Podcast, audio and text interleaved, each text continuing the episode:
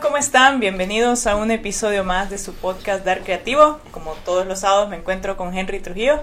Estamos. ¿Cómo estás? Nicky Pineda le saluda y pues como todos los sábados tenemos una en- eh, interesante entrevista donde vamos a hablar un poco de nuestra pasión, de, que, de inspirar a la, a la población, a Honduras en general, de que sí se puede salir adelante de, de- de lo que te gusta, de lo que te gusta hacer.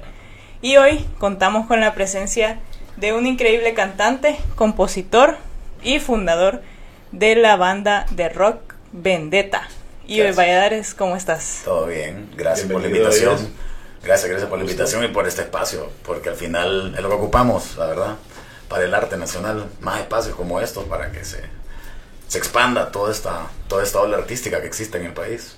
Así, Así es. No, realmente es un gusto tenerte, ¿verdad? Es tu banda pues es bien reconocida, ¿verdad? En este en este país, ¿verdad? Sí. Ha sido y a nivel de Centroamérica pues también creo que han tenido bastante eh, trayectoria, entonces eh, pues queremos conocer un poquito más de Vendetta, te- queremos conocer un poquito más de vos eh, y queremos pues eh, saber cómo nace, cómo nace, eh, cómo empezaste eh, eh, vos eh, a, a cantar, a, a- a- en este mundo, de- de- en esta carrera, pero también cómo nace Vendetta. Entonces, a ver, contanos un poquito de tu historia. Fíjate que desde pequeño siempre me gustó, o sea, la, la- la música, eh, porque hay personas que sí sienten como ese, bueno, la música es todo, pero esa pasión, ¿me entendés? Ese, yo he hablado de eso con varios músicos y le- son como empíricos también, como, porque yo, yo soy de una cantante de manera empírica, nunca fui que estudié,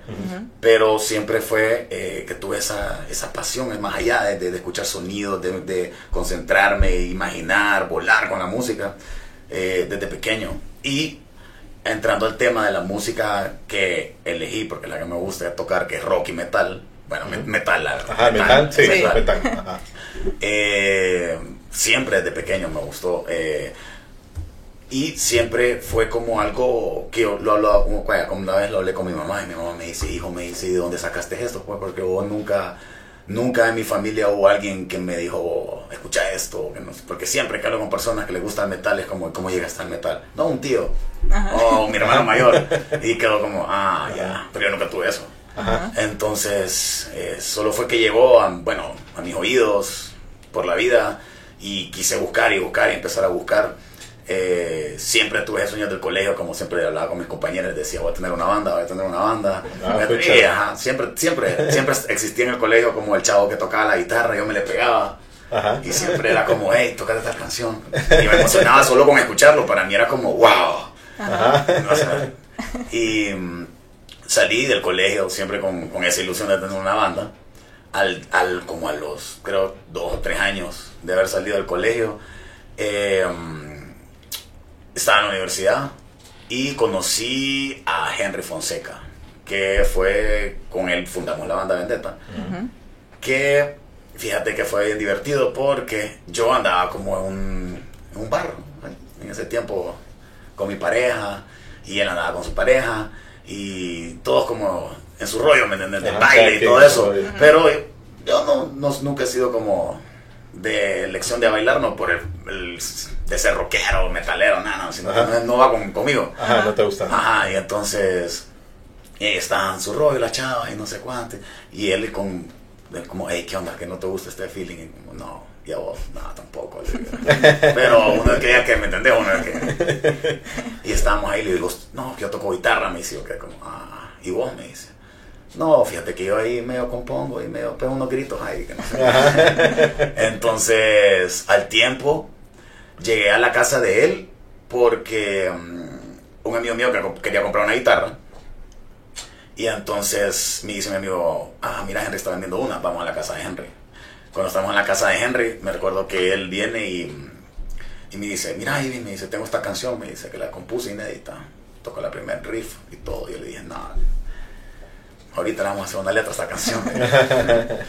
Ahorita, la Ahorita ya, ya vas a ver. y fíjate que fue la primera. Esa canción está en el primer disco. pues. Ah, Revolución ajá. se, ¿Cómo llama. se llama? Revolución Ah, se llama la canción. Ajá. Y, mm, y ahí fue como que la verdad que más él, él empezó a buscar, porque él ya tocaba, él ya había tocado en otras bandas, él tenía más experiencia en esto, Ah, ok. en este rollo, ya había tocado en la universidad, yo lo había visto tocar con otra banda.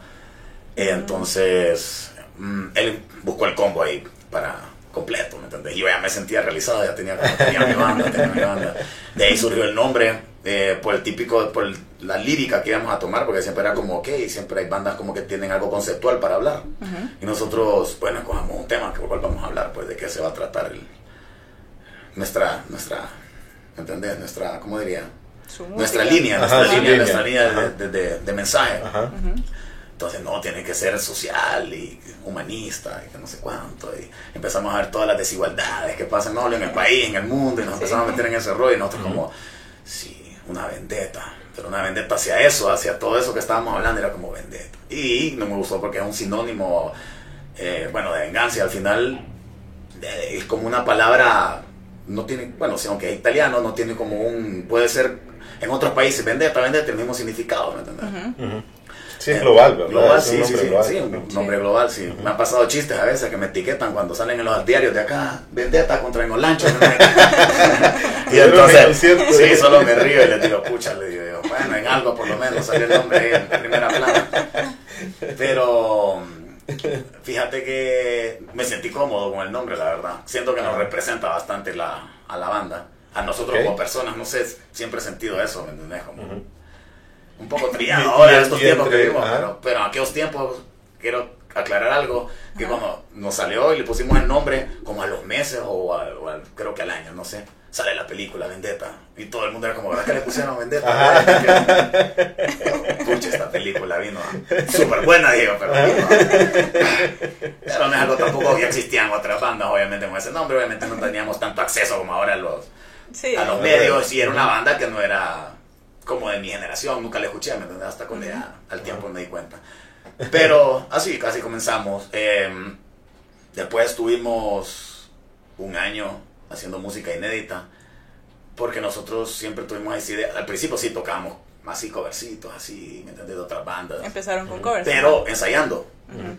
Pero después fue como, no, hombre, hagamos nuestra música, ¿me entiendes? Como, Sí, que probemos, o sea, pues, teníamos toda la energía, toda la inspiración, teníamos tantas cosas en la cabeza que era como, no, tenemos que sacar esto. Y nos sentamos, como nos reunimos ya con la banda, eh, a sentarnos como a componer todos los sábados, nos reuníamos a ensayar. Y, y siempre era eso, ¿me entendés? Como las nuevas canciones, las nuevas canciones, aquella emoción. Hasta que dentro de como casi ocho meses, un año, creo, eh, ya teníamos un repertorio como ya como unas ocho canciones, creo, nueve. Bastante. Entonces ya, ya sentíamos como que, bueno, ya tenemos algo con qué defendernos. Entonces ahora sí puedo decir que esto es una banda. Entonces, ahí sí, creo Y que... empezaron, a, y empezaron en ese momento a producir el primer, el primer álbum. El primer álbum fue Legión en Caos. Legión de Caos. Sí, Fíjate ¿verdad? que- sí, ese, ese álbum. ¿De dónde nace el nombre? Fíjate que el nombre, la verdad, era como... Mira, yo me metí al rollo como de, de decir el primer disco, quiero que cada canción tuviera como una historia diferente. Ajá. Eh, de ahí salen temas como esa revolución, que es como, te diría que es como, es como una persona que está como cansada de todo el sistema y pff, suelta todo el, ¿me entendés? Como. Se libera. esa rebeldía de- Ujú, sí. que uno siente siempre. Eh, algo más personal estaba también, hay una canción que, que mucha gente, fíjate que ese disco me han dicho como, pucha, esta es la canción, esta es la canción, El altar se llama la canción Ok. que también es bien personal. Hay muchas personas que, que me lo han dicho como, fíjate que he encontrado eso. Varias personas en el transcurso de, de mi vida, después de esa canción, me han dicho como, pucha, esa canción me caló. Y yo Ujú. como, pucha. Ah, pucha. que, pero un tema, eh, fue un tema que salió eh, de algo bien personal mío contra cuestionarte cosas. que, Bueno, uno siempre entra en esos temas, ¿me entendés? De ya más en la juventud, de, de uno con, con el lado del- del- de su creencia, ¿me entendés? Como siempre que existen los problemas, siempre está reprochando y... ¿Qué edad esa- tenías cuando, cuando 20, salió? yo creo que unos 23 años. Ah, ok. Ya no estaba tan cipote tampoco, pero... Pero me entendés, todavía estaba Sí, sí, como sí. conflictos personales de, de- de esos tiempos. Ajá. Em, también salen temas como jugar a ser Dios, Sinopia, que cada tema tiene su, Ajá, tiene cada- su, tiene bueno, su su- temática, su valga la temática. redundancia, y Legión en Caos, Fíjate que ya tenía todo, todo, ya tenía todas las, las líricas, ya tenía los nombres. Y lo último, que lo dejo para saborearlo, es como el nombre del disco. ah, y entonces lo saqué de una línea de una canción que se llama Promesas Vacías, que por cierto hay un montón de, de personas que se, también es como, ah, mi canción favorita es Promesas Vacías.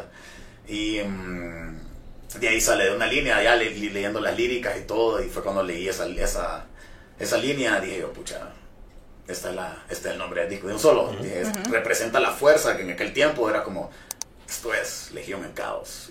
Sí, algo interesante eh, que, que, que, miré de, de, Vendetta es que llevan, o sea, son cuatro álbumes los que tienen ahorita. Ahorita tienen uno, uno reciente. Estamos grabando ahorita. Ajá, estamos, grabando. grabación cuarto, sí. y, y, han ido como a, paso lento pero seguro, ¿verdad? Porque han, o sea, están muy buenas las rolas que se han sacado eh, pero no tienen mucha, mucho álbum sí, eh, inédito, ¿verdad? Exacto. Fíjate que eso es, ya te voy a explicar, mira, sacamos, siempre tuvimos, sacamos el primer disco, 2007, de en Caos.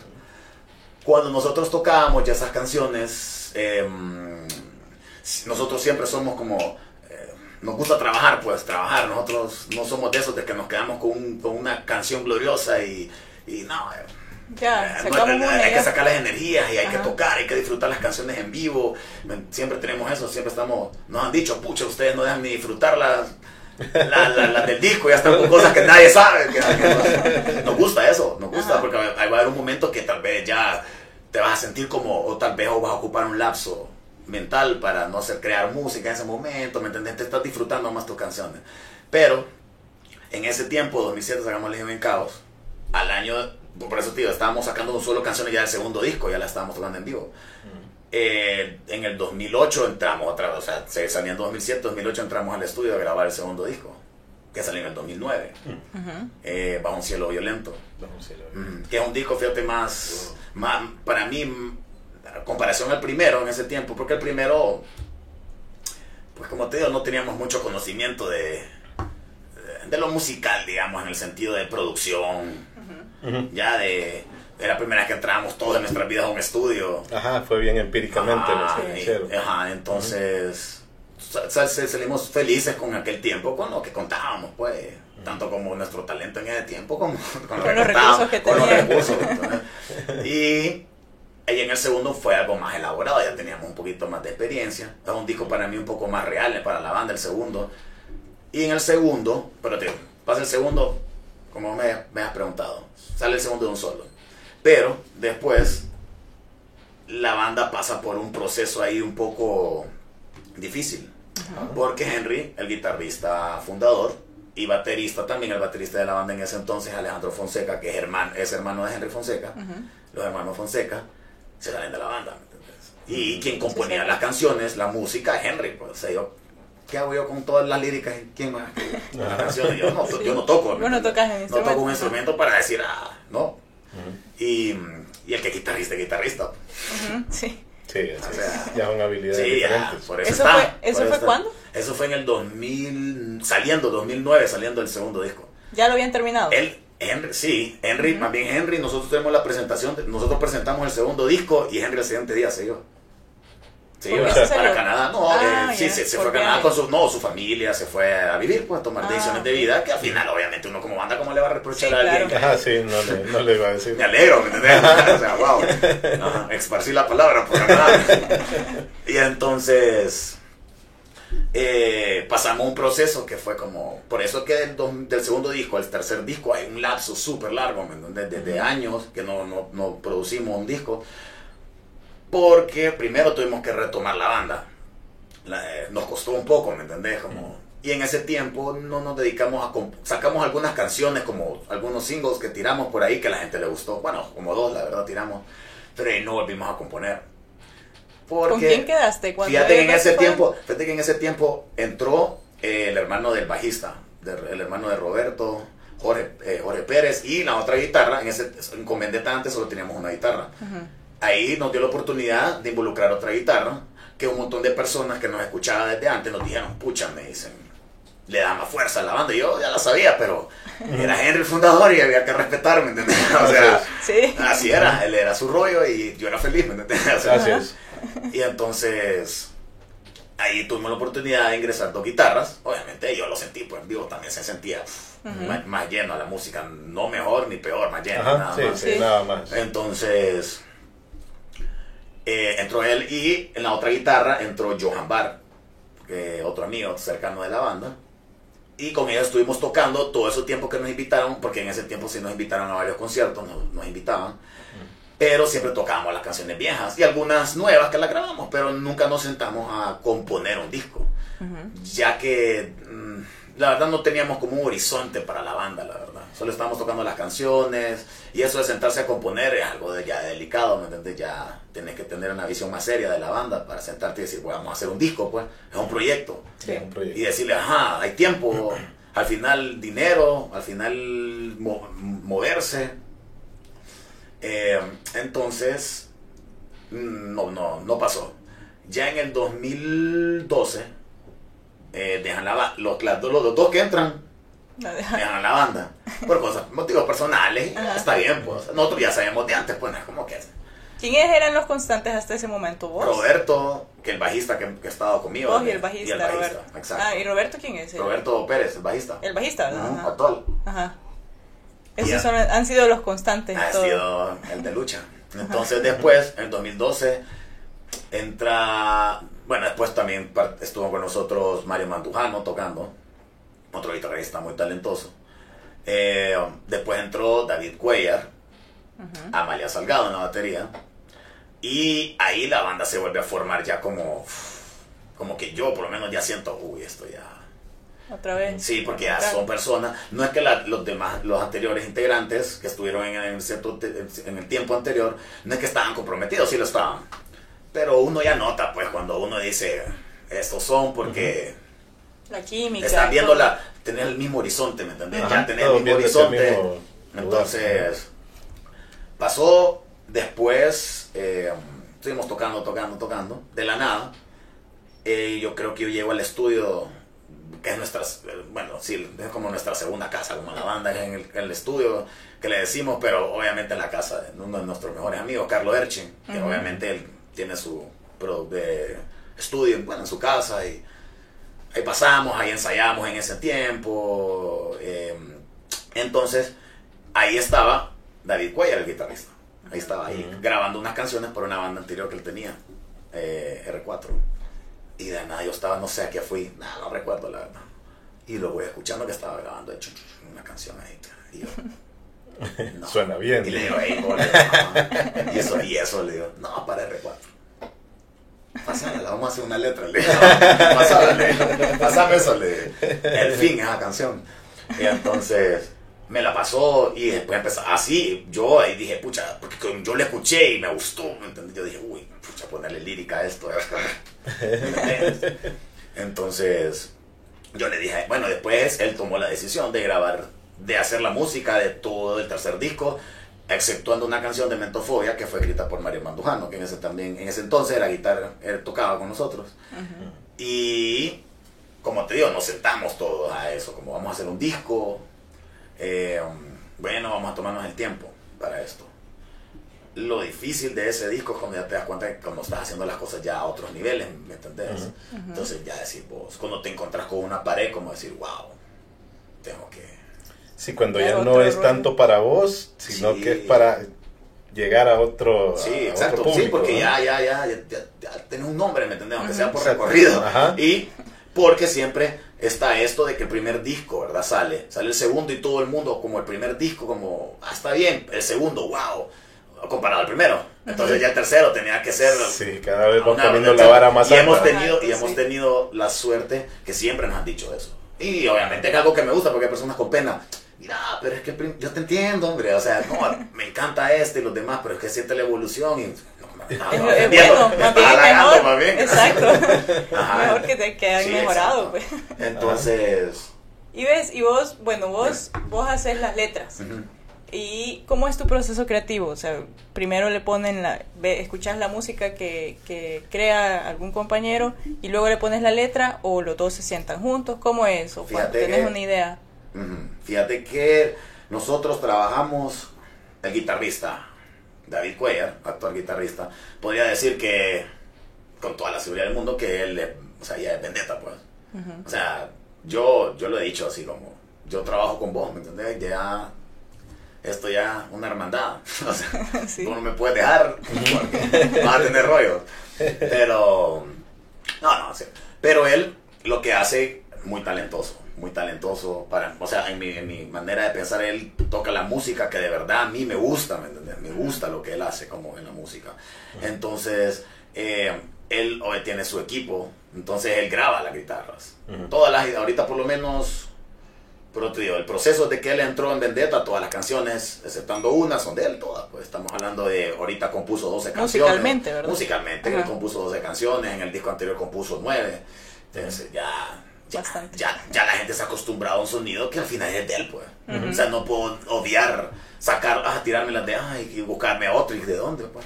si, si la gente está- le ha gustado. Ya le ha gustado. le- Entonces, y, e identifica a la banda, le da un rostro a la banda, y me gusta eso. Entonces, él me pasa las canciones, él me gra- graba las guitarras, eh, bueno, algunas ba- las baterías las programamos, entonces ya es una idea, no, no es que la- no es que las grabamos programadas, solo es para tener cada quien, un- por lo menos a mí, para, para escribir, la baterista también, no que las paso solo las guitarras, para que ella le meta la, la batería. Entonces, bueno, para mí me pasa para tener la idea, pero yo obviamente me guío en las guitarras nada más, porque baterías cambian, ¿me entendés? Solo, solo es una guía. Entonces, eso me da a mí una pauta para más, hacer más fácil mi trabajo. ¿En qué sentido? Yo agarro una canción de él, yo por eso lo molesto y le digo, mira, le digo, yo vivo en tu cabeza, le digo, o sea, como uno, pues, estamos conectados ahí, le digo, somos uno. Porque me hace tomar ese trabajo de decir, ok, voy a escuchar las canciones que él manda 24-7, porque esa, tenés que empaparte. ¿me- Ujú. Mm. entonces agarro una canción, una, empiezo a trabajar una, escucho todo, ¿verdad? Pero empiezo a agarrar las que me van, las que me van gustando en el tiempo. Entonces agarro una, puff, y la estoy solo escuchando y escuchando y escuchando sin pensar en nada. Solo ver qué me hace sentir, Ujú. ¿entendés? Mm. Hay canciones que digo, uy, en esta canción tengo que hablar de algo, no puedo andar bromeando en esta canción. No, no, aquí- Está muy profunda. No, Ahí vas decidiendo qué, Sí, entonces, qué no, rumbo aquí- darle. Ah, y en otras digo, esta ya les puedo meter ahí como algo más para que huelen un poco, Ajá. Ajá, más pumping, pero entonces ya, ya me siento, obviamente escojo el tema con el cual quiero dar un punto, pues, pues, con una sola palabra, hay que hablar de esto, boom.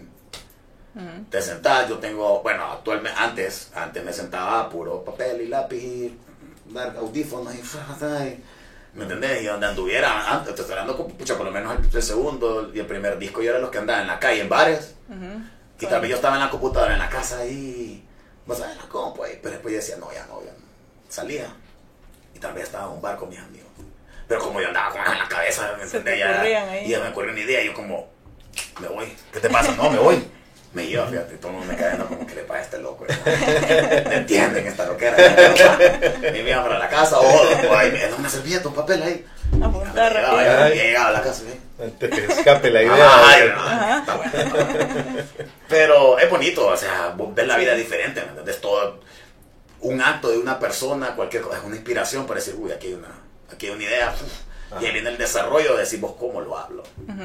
Ya en primera persona, nos involucramos todos.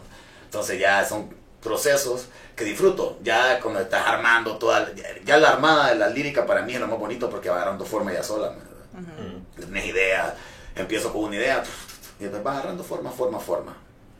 Ahora tengo la suerte que tengo con un poco más de tecnología, ya tengo mi equipo eh, casero para grabarme, escucharme, ya tengo una idea súper más clara de Ya lo le que quiero. dando más el feeling que, Ajá, que querés. Porque ya me voy escuchando, ya lo comparto con la banda, obviamente la banda me da unos feedback ahí, mira, prueba esto o esto no, entonces ya todos quedamos satisfechos y obviamente al satisfacer a mi banda yo me siento feliz, pues porque al Ujú. final es parte importante de, de lo que hacer. Oíme, y algo interesante que tiene Vendetta es que tiene una, una batera, tiene una chava batera. Sí, ahora tiene una. ¿Cómo se llama? Andreas. Amalia, Amalia Amalia, que se llama ella. Amalia o sea, que es raro ver, eh, yo creo que son pocas las bandas que tienen a una mujer. En Honduras Que- podría decir que es la primera. Ajá, bueno, pero- es la única ¿verdad? ahorita. Sí, Bueno, o sea- no ha sido la única, pero Ajá. creo yo, no sé. Pero Ajá. ahorita actualmente Pero creo actualmente que creo es que- la, la única que mujer. Ajá, y, y- cómo entra Y ella, metal. cómo entra ella, y, ajá, ya está. Fíjate que fue este cuando, cuando se sale cuando se sale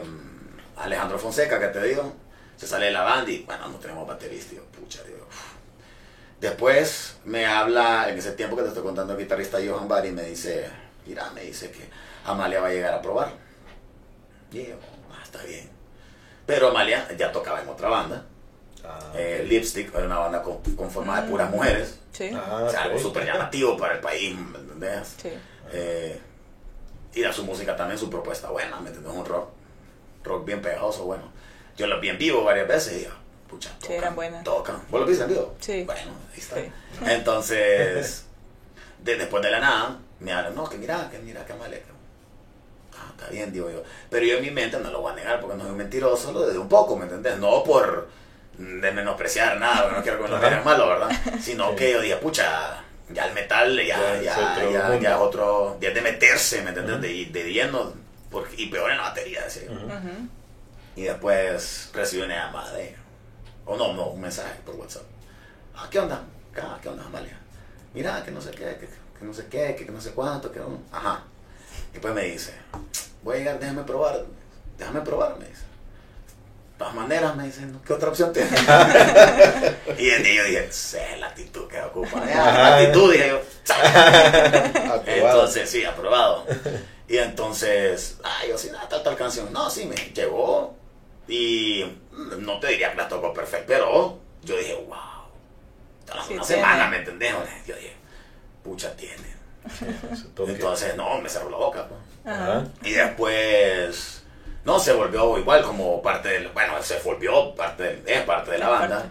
Eh, y al tiempo, y es bonito también convivir, pucha, de, de tener eso, una mujer de otro lado de vista, aparte de que ella es la única en la banda que, es- que estudió música, ¿me entiendes? O sea, su, su visión musical es, su- por lo menos a la mía y a la del, bueno, hablo por mí en lo personal, Ujú. super, el, el de ella súper lejano en, el, en, el, en, la, en la parte técnica musical. Ajá, técnico. Que hasta cosas que hasta ahora ella me explica a mí, ¿me entendés? Y yo como... uh, Ajá. ah, y así es. Qué bueno, y y qué así- bueno, y ah, así o sea, es. ajá. Ocupás eso. Ajá, Sí, se sí. ocupa. Entonces... No, es súper interesante. El, el- la- la- como te digo también, el, el público, ¿me entendés? Al ver eso, como, como pucha... Se abre un poco "Amalia, también, Ajá. echamos otra vez". Un solo. Ajá, y me molestan mis amigos porque antes era como me decían, pucha, antes de los, de los toques, me decían, eh, hola vos, me dijeron, "Ah, la foto, eh. ahora Amalia, le digo, "Ay, Amalia, me está quitando el público, Amalia. Nah, pero, pero fíjate que sí, o sea, es, es bien bonito, la verdad, compartir con, con ese lado femenino, ¿me entendés? Y en la parte más pesada y más poderosa de la banda, lo cual es la batería. ¿no? Sí, Sí, la batería sí. es un Tiene- le da vida. recurso Sí. del, de lo- Y ves, contanos un poco de tu, de tu repertorio vocal, de tu, de tu estilo Fíjate vocal que- que se llama gutural. Un gutural. Es un, un bien particular, bien peculiar. Sí, fíjate que eh, cuando empecé a ponerle a hacer, que me estaba recordando desde cuando comencé la, la gritadera. Porque, porque así todo el mundo es la gritadera. Ajá. Mira qué fácil es. Yo he visto programas que los ponen a la gente, vaya, pega un grito, pega un grito, dale, aguantate así ahora. Ajá. Sí, hacerlo, ajá. un concierto entero, eso te quiero preguntar porque nunca te has dañado. No, nunca fíjate te has- que no, fíjate que no. Pero tenía, obviamente, como todo vas creciendo, pues vas creciendo en la manera en la que aplicas tu arte, en la manera que maduras en la vida, maduras musicalmente. Solo para la gente que no, no sabe, explícanos cómo es este estilo, cómo... O sea, sí, mira, ahorita te podría hablar de por lo menos de años ahorita, ponerle que he empezado como años atrás, empecé como ya de meterme de lleno en lo que hacía, ¿me entiendes? No te voy a mentir, antes solo era puro pero de una manera técnica, no voy a poner aquí a, a hacer ejemplos porque tendría, me puedo, hay, que calentar y todo eso. ¿me? Sí, sí, sí, sí, sí. Pero sí, fíjate que es- tiene un estudio bastante como siempre, como cantar normal ocupas tu diafragma, ¿cierto? O sea, Ujú. can- cualquier cantante sabe que la fuerza tiene que venir de un diafragma. Ujú. Entonces, eh, te toca como fortalecer ese diafragma, fortalecerlo. Lo que yo tuve, cómo lo fortalecí, fíjate que ya viéndolo así, eh, es que yo desde de adolescente, yo siempre, siempre que llegaba del colegio, ponía mis discos de música y me ponía a cantar y a gritar. A gritar, no me importaban los vecinos ni nada, y como... Y entonces, eso obviamente lo aplica ya como un estilo de, hablando en aquel, aquel tiempo yo no lo miraba así, pero estaba practicando, Sí. pero yo lo estaba disfrutando, fortaleciendo, sin saber. Sin saberlo. Entonces yo darle, darle, darle, darle, darle, darle, darle, darle.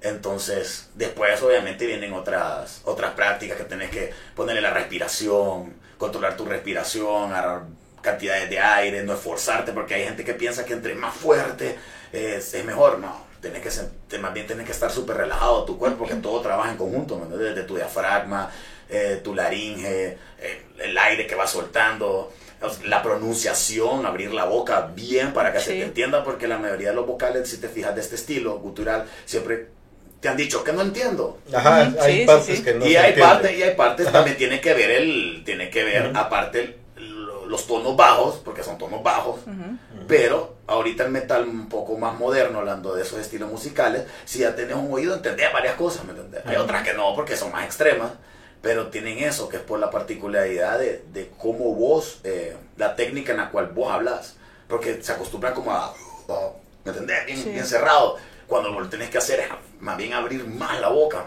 Ujú. entonces, Entonces el aire entonces- sí viene desde el diafragma. Exacto, Yo o sea, viene- que era más eh, no, de la garganta, no, sí. más bien ahí te puedes lesionar. Ajá, exacto. Por eso es que hay personas que, yo bueno, que he visto que piensan que es garganta y piensan, ah, y entonces Ay, ya, ya me duele, ya obvio, pues, la garganta, no, tenés que más bien, eh, eh, tenés que estar súper relajado. Hay partes que sí creo que tenés como que aplicar un poco como de la garganta, en el sentido que tenés que la laringe o el esófago como abrirlo o cerrarlo, hasta eso, ¿me entendés? Porque si vos querés cambiar de tonos, o sea, de la- todo funciona un poco diferente en esta parte de acá, pero siempre tiene que venir con la misma fuerza de, lo- de todo esto, de la parte del diafragma. Y, y como me, yo siempre le digo a la gente, porque me dicen, bueno, no es como que yo soy un, un máster en esto, sería decirle, sería mentir, ¿verdad? Hasta ahorita he empezado como años atrás a estudiar un poco. de- y obviamente porque quería ir mejorando. Sí, Porque hay claro. un momento que como yo lo hacía de manera empírica, entonces llegó un momento en cada disco, lo que estábamos hablando, ¿me entendés? El primer disco yo ni, ni pensaba, ni tenía esto. Ahora era pura, quería explotar con todo, ya que sentía que podía hacerlo. Y en el segundo traté de hacer más mi voz, más mi voz gutural, mi voz. Ya, o sea, sin, sin esforzar y nada, solo Y ahí salió mejor. ah, más claro, podría Ajá. llamarlo. Menos extremo, pero más claro. Ya porque como tu voz estás más relajado, tenés más confianza con ella. Ya tipo como pronunciaciones o, o querer entonar, ¿me entendés? Hacer cosas así, de ese estilo, jugar con esa dinámica en la música, se te hace más fácil a cuando estás haciendo toda una técnica. Me, me imagino podés hacerlo, pero el estudio y la práctica es tiene que ser, ¿me entendés? Eh, llevar tu tiempo, pues sentarte y practicar tu tiempo. Y ves, y, y previa, previo a un concierto, es, debe ser interesante qué pasa, qué, qué, qué está pasando ahí atrás, antes de, de que salen al escenario, cómo están esos ánimos, cómo se motivan, qué es lo que piensan. Fíjate que la verdad nosotros como mentalidad de banda siempre ha sido disfrutar.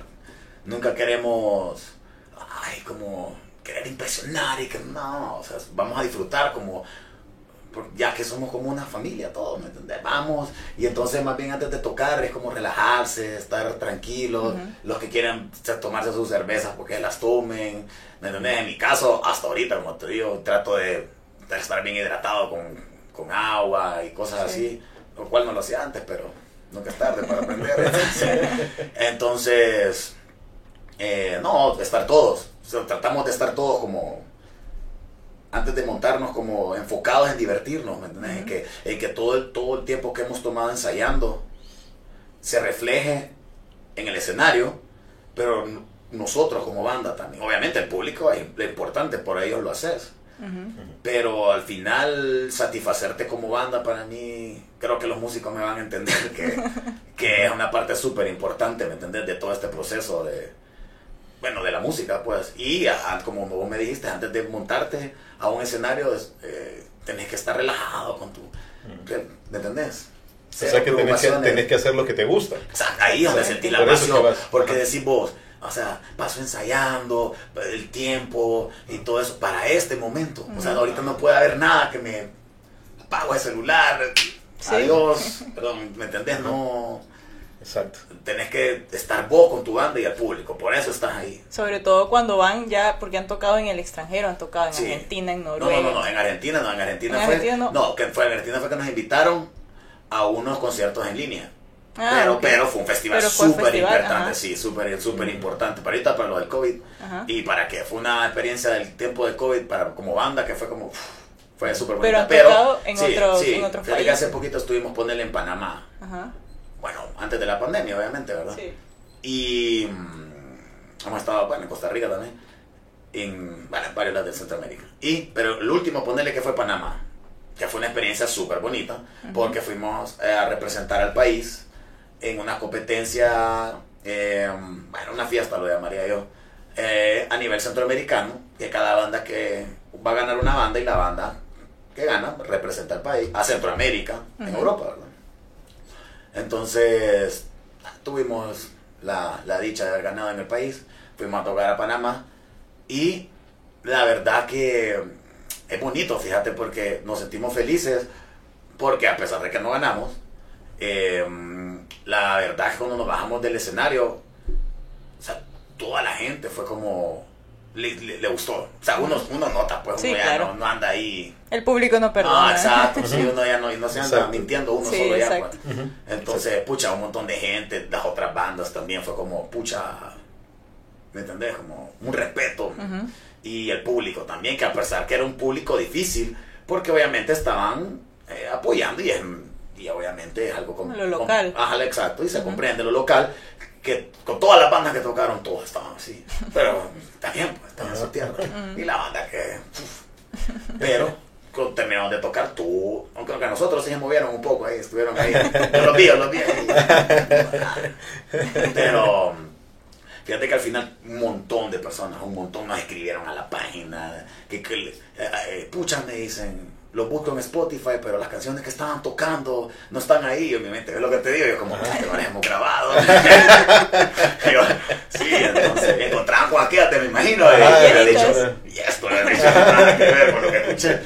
Era que me equivoqué de vendetta y comer, y como, a saber cuántos vendetas en Entonces, no, entonces dije yo, pucha, estamos haciendo bien, estamos haciendo bien las cosas, ¿me entiendes?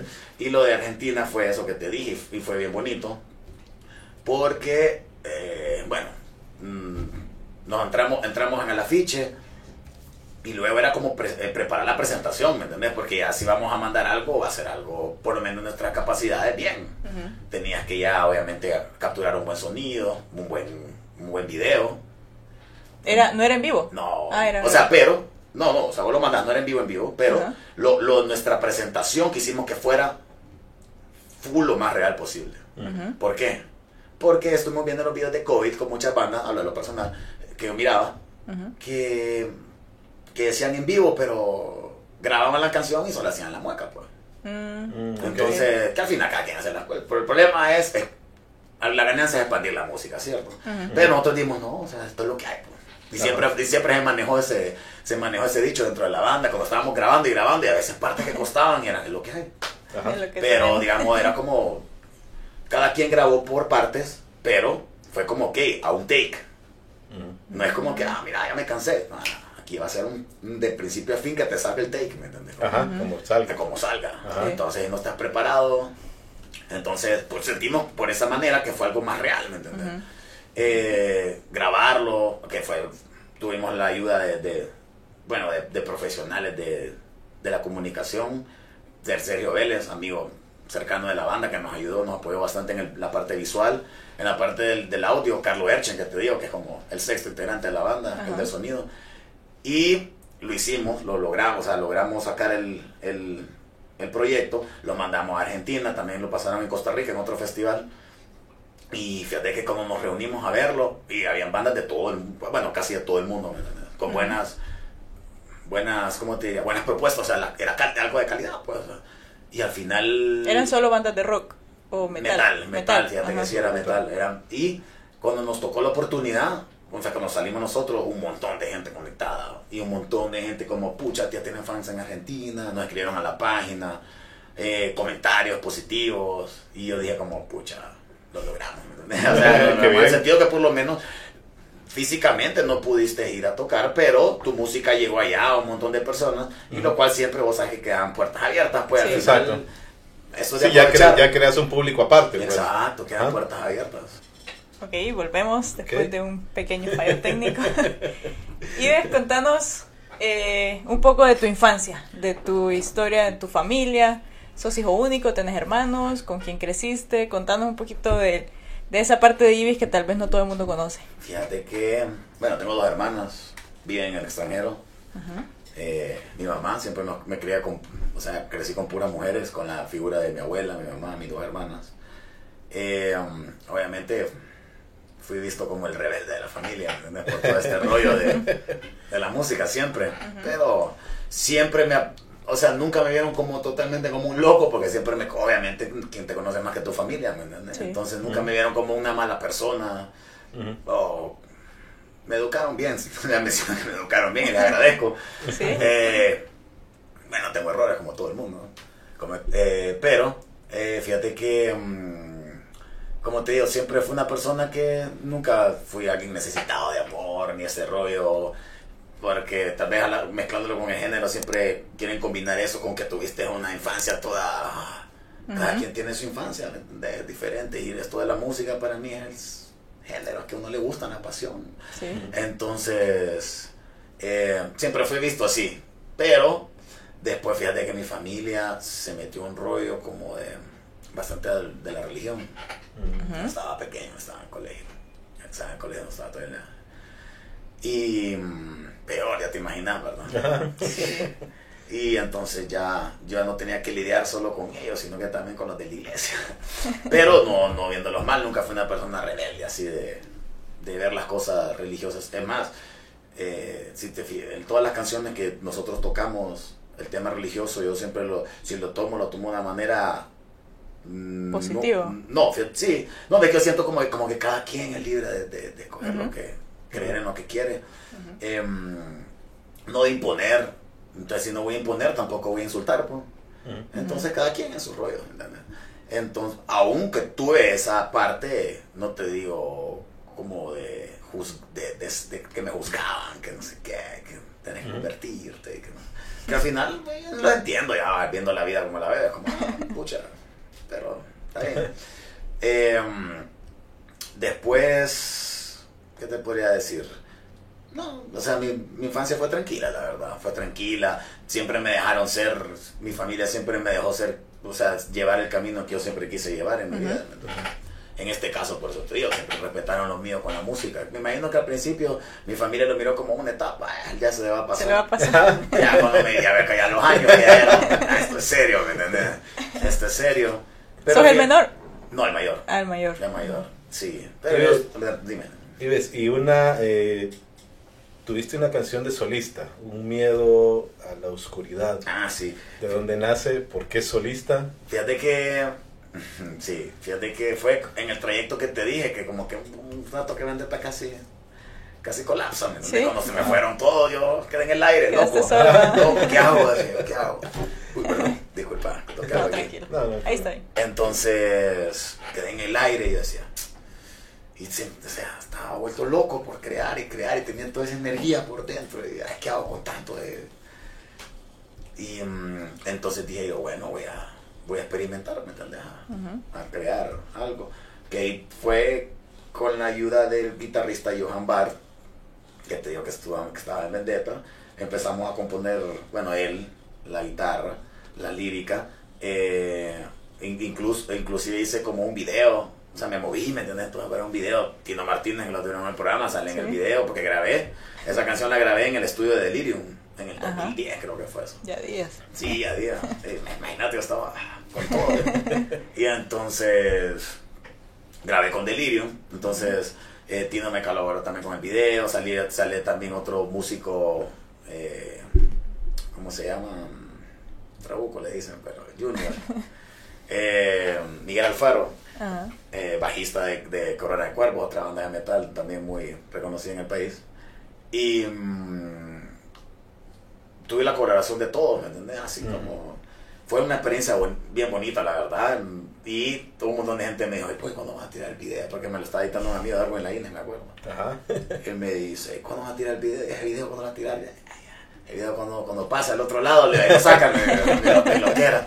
Pero tuve esa idea, fíjate, como decir, ah, voy a excursionar. No, me a poner a tocar como Ivy, el solista, Pero era como, fue algo bien personal, que yo dije, fue el talento de muchas personas bajo bajo, como te digo, una dinámica y la fuerza mía, de moverse, que no digo que tampoco ellos también, su tiempo y su talento, pero la iniciativa de, moverte, de hacer esto, de buscar de aquí, de, de, de, resolver un poco más las cosas, todo es difícil, pero mientras vos se lo pones un poco más fácil a las personas, pues ya te toma un poco de liderazgo en la cosa. Entonces, eso me pasó. Y después fue que ya la banda volvió otra vez al... Incluso Henry cuando estuvo en los Estados, en Estados, en Canadá, perdón, él me empezó a mandar canciones para hacer mi disco solista. Ah, ok. Él me las mandaba, ¿me entendés? Y yo, pucha, y tenía buen feeling ahí. Ahí las están, ahí las están todavía, a ver si no me lo quedo un día, ahí las estaban. Pero después Vendetta volvió, pues. Regresó, ya se formó y ah, yo dije, mucha energía, ya, mucho. Tienes que concentrarte en un solo. En una sola. Pero qué interesante que fue en un tiempo en el cual eh, fue en ese, en ese, declive. que hubo. Porque generalmente vos ves a, alguien de solista que se tira de solista y dice, y ya vos lo ves ya como, mm, este mae ya está aprovechando otro, otras circunstancias, ¿verdad? Ya, sí. y mientras que vos independientemente, o sea, estaba el declive y... la ganas de Y también te preocupabas, ajá, por querer hacer, por querer seguir, no te caíste. No, exacto, yo, porque eso, eso me gustó, yo le dije, porque eso lo hablé con Roberto, obviamente, mi acompañante de vida vendetiano, le dije, estuve con él y le dije, ay, entonces, o sea, ten entendido que si la banda se separa, yo voy a seguir en la música, ¿me entiendes? yo voy a seguir, o nos metemos al rollo y formamos otra vez eso, que al final él tomó bastante iniciativa en ese, en ese, en, en esa, bueno, en esa vez que hablamos, porque él fue el encargado de que él llevó a los integrantes a la banda, ¿me entiendes? O sea, o sea como te digo, tomó una iniciativa de liderazgo que yo dije, wow, o sea. De volver y personas y personas que siempre cumplieron su papel bien, ¿me entiendes? Entonces, en ese momento, entonces yo quedo así, como te digo, porque yo le dije, yo no puedo dejar esto, porque al final no es porque la gente, ay, porque, para que los likes y la fama y... No, y no que uno ya está, tiene tantas cosas en la cabeza que uno se te acaba de quedar loco. Me ocupo un momento para, para, para, para, tirar todo, porque veamos, yo en lo personal no soy una persona que en mis redes sociales ponele ando opinando, yo, yo, no, ni hate, ni amor, ni nada. Yo me dicen que a veces soy un egocentrista, pero yo lo subo fotos de personas que me gustan, fotos que a mí me gusta tomar, porque me gusta un poco la fotografía, aunque no soy fotógrafo, y fotos mías y de mi banda. Ya. Pero yo no ando opinando porque todo eso, obviamente, uno siente, yo no quiere, a veces yo miro temas que digo, pero digo, no, hasta me la guardo para una canción. Ese, es tu, ese es tu sí, yo digo, sí, si ahorita me da risa en este nuevo disco, escribí una canción. Que eso fue algo ahí, como un spoiler que le puedo tirar, que dije, wow. Porque decía, eso que estamos hablando, decía, las redes, y después dije, no, voy a hacer una canción de esto, del, del, humano, con ese feeling, con esa conexión que tiene con, con las redes, ¿me entendés? Es, eh, todo eso, todo lo que vemos, todo, todo, eso que vos ves ahí en imágenes y que, que digo yo, y se vuelan, fíjate, en el mismo lado, y ahí están, y ahí están, me da ganas de meterme, no, y dije, agarrate todo eso.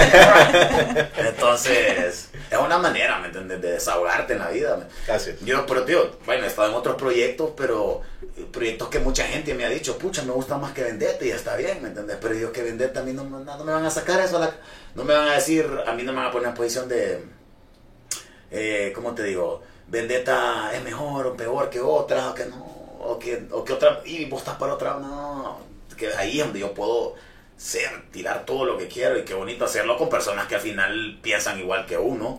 Los intereses de mi banda tenemos esa misma línea de visión de, vida. Así es. Y no sé, lo disfruto, pues. O sea, lo de... Excelente. ¿Y a qué más te dedicas? ¿O vivís solo de la música? No, no, no, fíjate que no. No, de la música es difícil vivir acá. Ahora el problema, ya te, voy a contestar, es difícil, difícil vivir de la música. que alguien te diga que vive aquí totalmente en la música, no sé, no conozco, debe de haber, pero no conozco. Eh, me dedico como al comercio, me dedico, viajo a los estados, traigo mercadería y vendo, eh, distribuyo por mayor a varias tiendas del interior del país, me toca viajar, ¿me entiendes? Para estar con ellos, después, eh, ¿cómo te digo? Llenarles pues o sea, tenerle que sus... Vos sos su distribuidor en, lo que vos traes.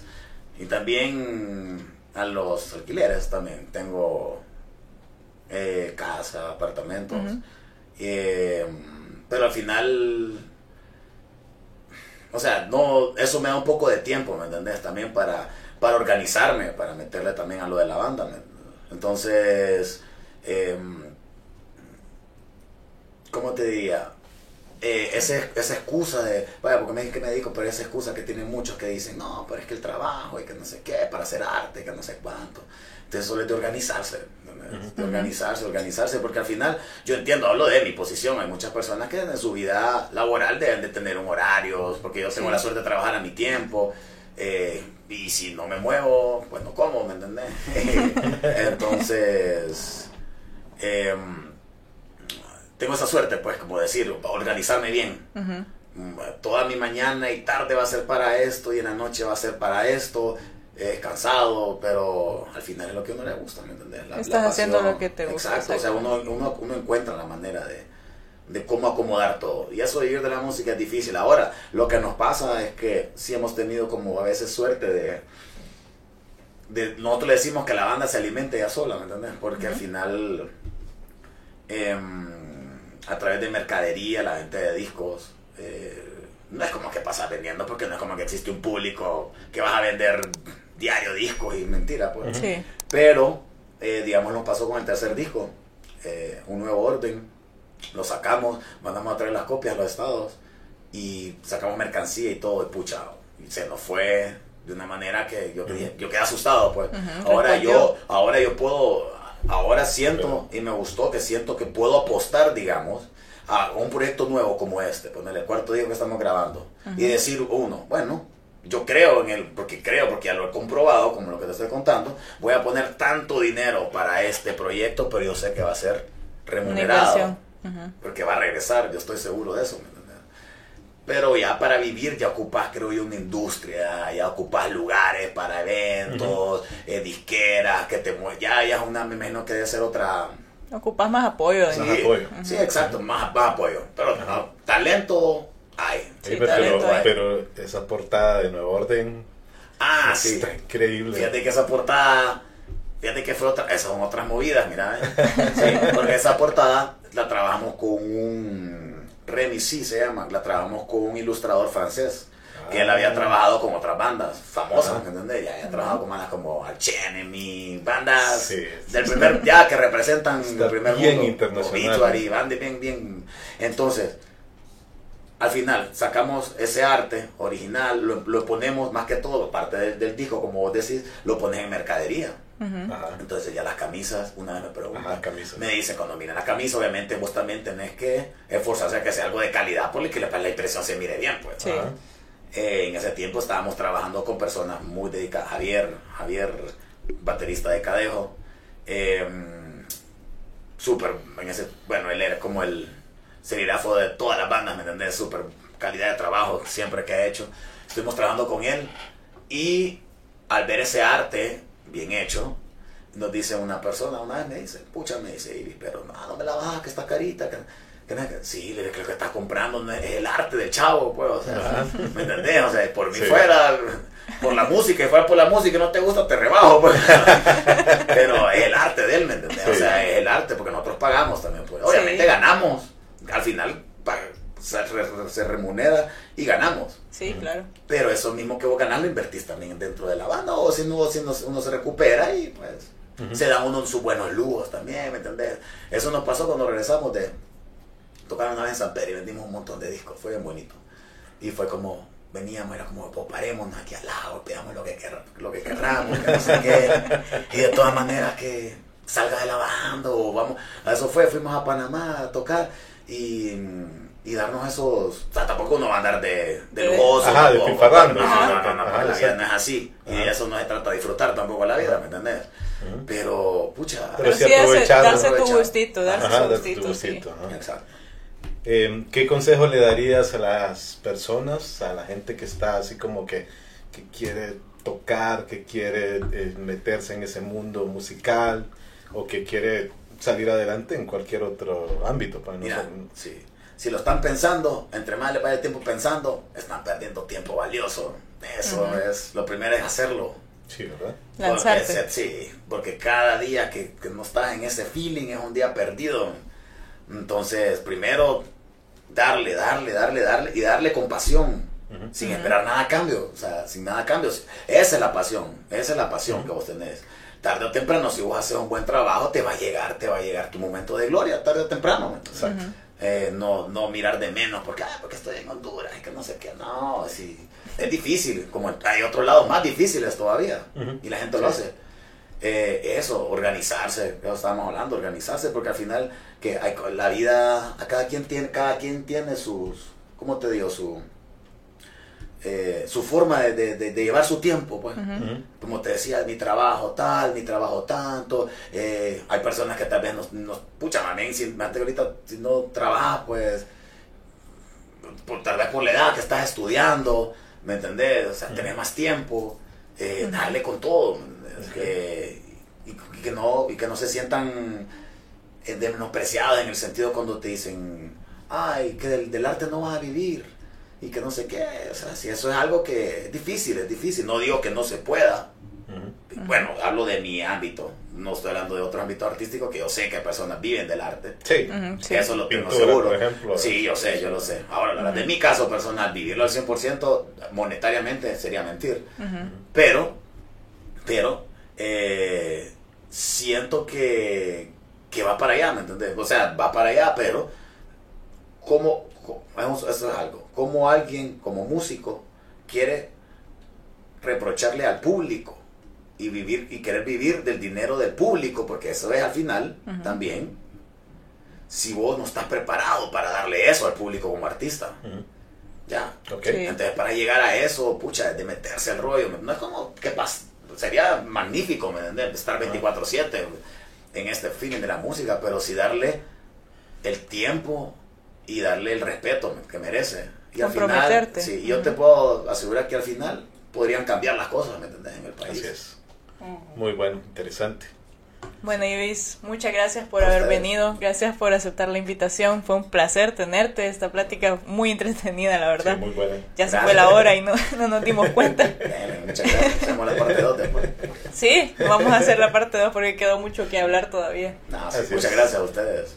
Gracias, gracias a todos los que vieron este video. Eh, denle me gusta, comenten quién, quién más les gustaría que entrevistáramos y no olviden suscribirse.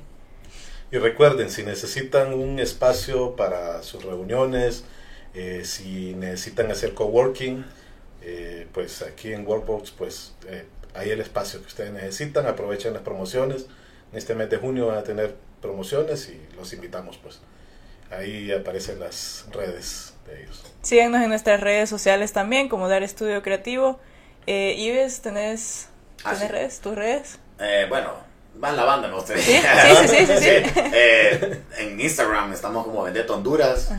Eh, en Facebook estamos Vendetta La Tempestad, porque tuvimos un problema ahí que nos bajaron, pero bueno, ahí, pero ahí estamos, Vendetta La Tempestad en Facebook y en Instagram estamos como Vendetta Honduras. YouTube, ¿tienen YouTube también? Sí, también, ah, Vendetta Honduras también, el YouTube también, que van a ver nuestros videos, van a ver este video, porque a mí no vamos a subir. Eso, sí. Y no, o sea, eso, que nos sigan y que apoyen el arte. Exactamente. Muchas gracias por haber visto, gracias por haber venido. Muchas gracias que estén bien.